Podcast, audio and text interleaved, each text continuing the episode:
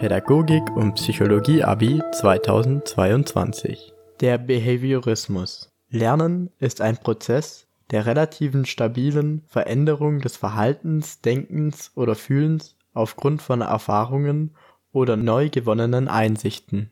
Die Grundannahmen. Der Mensch ist ausschließlich von Umweltreizen beherrscht.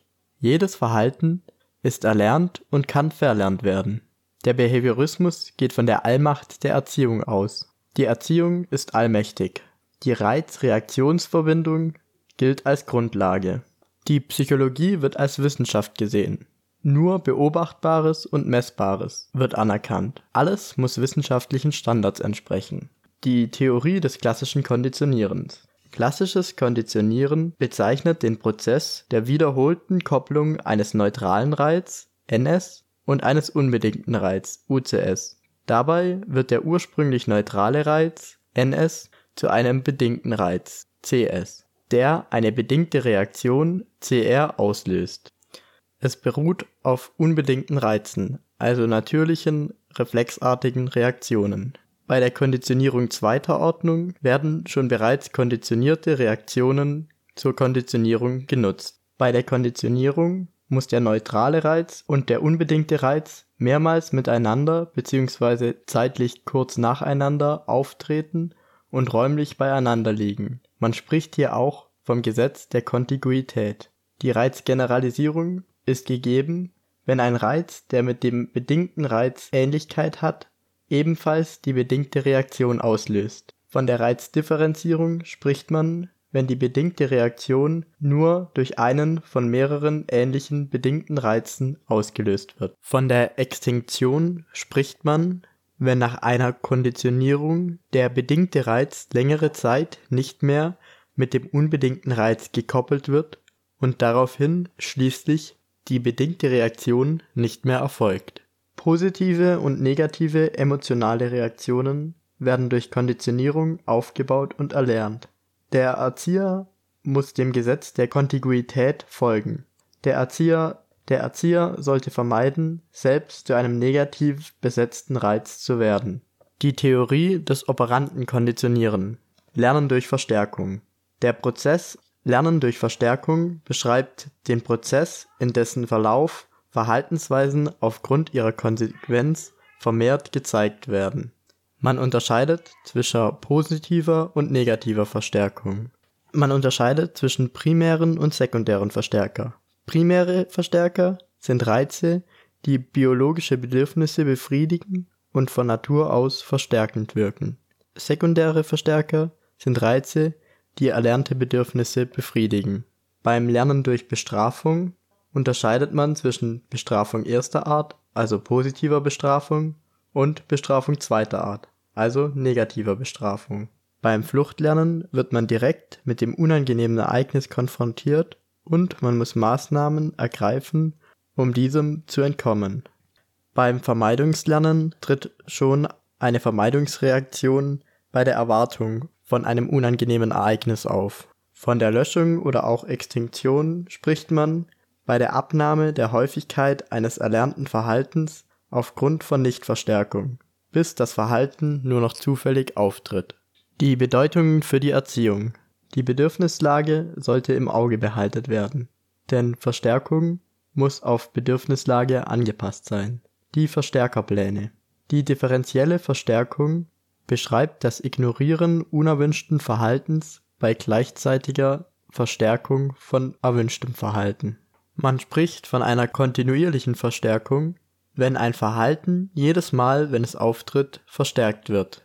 Die intermittierende Verstärkung beschreibt eine gelegentliche Verstärkung von Verhalten, bei der ein Verhalten nur ab und zu verstärkt wird. Verhaltenstherapeutische Möglichkeiten Verhaltenstherapie bezeichnet verschiedene Behandlungsverfahren, deren Grundlagen die verschiedenen Lerntheorien bilden bei der Gegenkonditionierung wird mehrmals zeitlich und räumlich den Reiz, der eine nicht erwünschte Reaktion zur Folge hat, mit einem Reiz gekoppelt, dessen Wirkung mit dieser nicht erwünschten Reaktion unvereinbar ist. Shaping bezeichnet die Verhaltensformung durch den schrittweisen Aufbau eines Verhalten, indem man bereits kleine Schritte in die richtige Richtung systematisch verstärkt. Bei der systematischen Desensibilisierung wird der angstauslösende Reiz in der Bedrohlichkeit entschärft. Dies geschieht schrittweise und folgt der Angsthierarchie.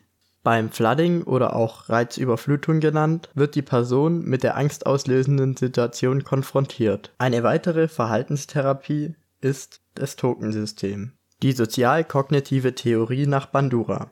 Die Grundannahmen. Veränderungen der grundlegenden kognitiven Strukturen beeinflussen das Erleben und Verhalten. Das menschliche Verhalten ist ein aktiver Prozess der Kognition. Menschen besitzen die Fähigkeit zur Selbststeuerung. Somit hat man die Fähigkeit, Einfluss auf das eigene Erleben und Verhalten auszuüben und ist somit nicht nur ein Mechanismus, der auf Umweltreize reagiert. Kognitive Strukturen entstehen durch Erfahrungen. Somit hat jeder Mensch ein individuelles Kognitionsmuster. Die Phasen und Prozesse. Lernen am Modell beschreibt den Prozess, in welcher eine Person, der Beobachter, bestimmte Erlebens- und Verhaltensweisen übernimmt, die sie bei einer anderen Person, dem Modell, beobachtet und es dadurch zu einer Erlebens- und Verhaltensänderung beim Beobachter kommt die Aneignungsphasen. Es beginnt mit dem Aufmerksamkeitsprozess. Hier wählt der Beobachter die wichtigsten Bestandteile aus. Hierbei sind die persönlichen Merkmale des Modells und des Beobachters wichtig. Auch die Art der Beziehung spielt eine Rolle. Danach kommt es zu den Gedächtnisprozessen. Es kommt zur symbolischen Repräsentation.